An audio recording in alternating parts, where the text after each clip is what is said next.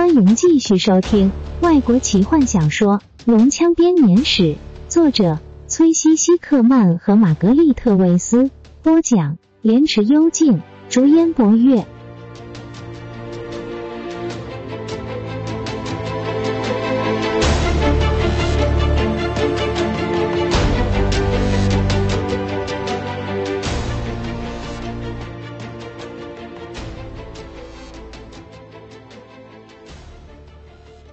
比黑暗还要可怕的绝望笼罩着坦尼斯。这是我的计划，我们唯一逃出升天的可能。他想，看起来没有问题，他应该可以成功的。什么地方出错了？雷斯林，他背叛我们了吗？不。坦尼斯握紧拳头。法师的确不讨人喜欢，难以理解，但是他对他们是忠诚的。坦尼斯可以发誓保证。那么雷斯林呢？有可能死了，现在根本不重要了。每个人都会死的。坦尼斯，半精灵感觉到有一只手紧紧的抓着他，他认出这是史东低沉的声音。我知道你在想些什么。我们没有选择了，时间已经不够，这是我们唯一拿到白金蝶的机会，我们不会再有机会了。我要先看看。坦尼斯说，他爬上梯子看看。铁闸之外是一片漆黑，这种黑暗是魔法造成的。坦尼斯把手放到头上，思考着。史东说的对，时间快要不够了。但他可以相信这个骑士的判断吗？史东很想要跟龙作战。坦尼斯爬下梯子，我们还是要上去。他说。突然之间，他只想要赶快做完这些事，然后就可以回家，回到索拉斯的家中。泰斯，他抓住坎德人，并且把他拖下楼梯。战士先走，史东和卡拉蒙，然后才是其他人。骑士已经迫不及待的走向前，长剑在臀上撞击着。我们总是最后走。泰索和夫抱怨道，边推着矮人弗林特慢慢的爬着梯子。快一点，泰斯说。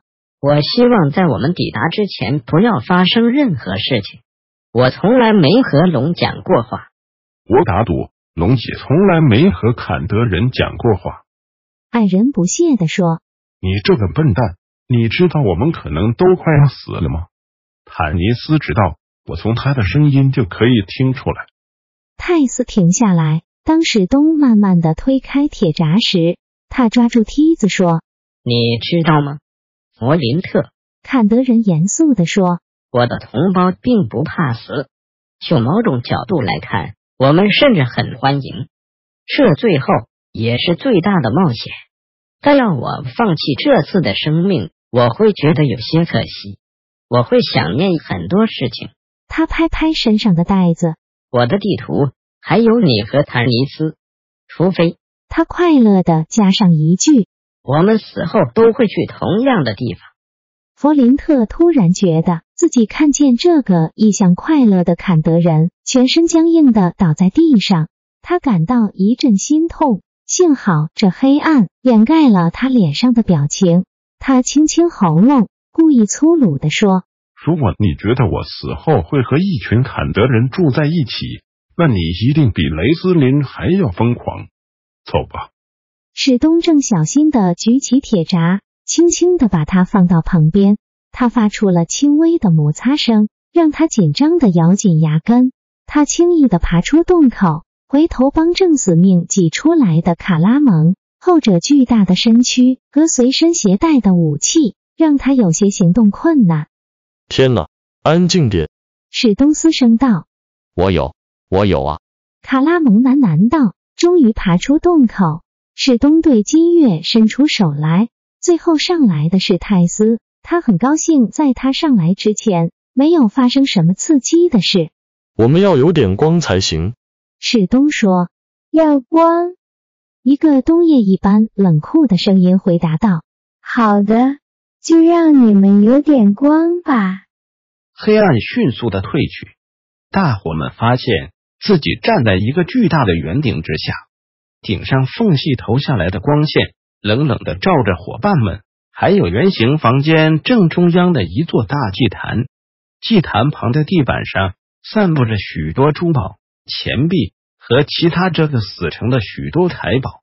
宝石没有反射光芒，钱币暗淡。这暗淡的光线没有照亮任何东西，除了祭坛上一只像某种猛禽般的巨大黑龙之外。感觉被背叛了吗？巨龙轻松的问。法师背叛了我们，他在哪里？他服侍你吗？史东愤怒的大喊，踏前一步，并且抽出剑，退回去！恶心的索兰尼亚骑士，退回去！否则，你们的魔法师就再也不能够施法了。巨龙低下头。用恐怖的红眼瞪着他们，接着缓慢而优雅的，他举起一只前爪，在爪子下躺在祭坛上面的是雷斯林。小弟，卡拉蒙大喊着，不顾一切的冲向祭坛。停！你这个笨蛋！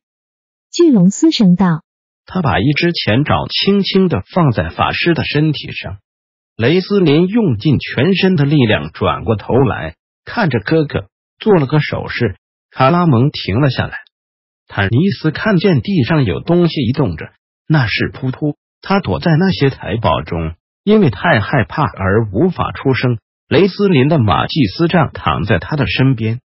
再前进一步，我就刺穿这个可怜的人类。卡拉蒙涨红着脸，让他走！他大喊：“你和我作战！”我不准备要和你们任何人作战，龙说。他慵懒的扇动着翅膀。当龙的爪子稍稍移动的时候，雷斯林抽搐着，龙的尖爪现在已经陷入他的肉中。法师身上全是豆大的汗珠，他的呼吸断断续续，连动都别想动。龙不屑地说：“我们说的是相同的语言，记得吗？”我只要一个字，女朋友们的尸体就得拿来喂西谷矮人了。雷斯林精疲力竭的闭上眼，但坦尼斯看见法师的手不断移动着，知道他准备施出最后一个法术，这会是他最后一个法术。当他施展出来的时候，龙会杀了他，但这样也许能让何风有机会拿到白金蝶。然后和金月安全的离开这里。坦尼斯慢慢的移向平原人，就像我刚刚说的，龙继续说道：“我不打算和你们作战。你们上次是怎么逃过我攻击？我并不了解。但现在你们在这里，你们还把偷去的东西给还了回来。”是的，回苏族的女王，我看见你带着那柄水晶杖了，拿给我。坦尼斯对着金月挤出一句话：“趴下。”但看着他大理石般冰冷的脸庞，他不知道他到底听见了没有。他看起来似乎在听着其他的声音，其他人说的话。服从我，龙威胁的抬起头来。否则法师就得死，然后是那个骑士，然后是那个半精灵，就这样一个接一个，直到你回苏族的女士是最后一个生还者为止。那时你会跪着求我，求我对你大发慈悲。金月服从的低下头。轻柔的推开何风，他转向坦尼斯，不舍得抱着他。再会了，我的好友。他大声地说，脸颊贴着他的脸。他的声音降低为耳语。我知道我该做什么。我要把水晶杖带到龙面前，然后不可以。坦尼斯愤怒地说：“这没有差别的。黑龙本来就要杀掉我们全部。听我说，金月的指甲。”深深的陷入坦尼斯的手臂中，站在何风的旁边。坦尼斯，不要让他阻止我。如果我要阻止你呢？坦尼斯抓着金月的手臂，柔声问。你不会的，他用甜美哀伤的声音说。你知道，我们每个人都有自己的使命，就像森林之王说的，和风会需要你的。再会了，朋友。金月后退着，他清澈的湛蓝眼睛盯着何风，仿佛要记下每一个细节般的仔细。何风终于了解，他正在向他告别，开始走向他。何风，坦尼斯柔声说：“相信他，这么多年来，他都相信你。当你在战斗的时候。”他耐心的等待着，现在是你等待的时候了。这是他的战争。何风发起抖来，随即站得笔直。坦尼斯可以看见他脖子上的青筋凸起，下巴的肌肉绷紧。半精灵抓着平原人的手臂，高大的平原人甚至没有看他，他的眼神完全专注在金月身上。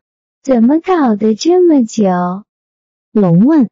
我开始有些烦了。走过来，金月走过弗林特和泰索和夫的身边，矮人向他低下头。泰斯张大眼睛，严肃的看着。不知道为什么，他没有想象中的那么兴奋。有生以来第一次，坎德人觉得自己渺小而且无助，这种感觉让他很不舒服。或许连死亡都比这样好些。本集就为您播讲到这了。祝您愉快，期待您继续收听下一集。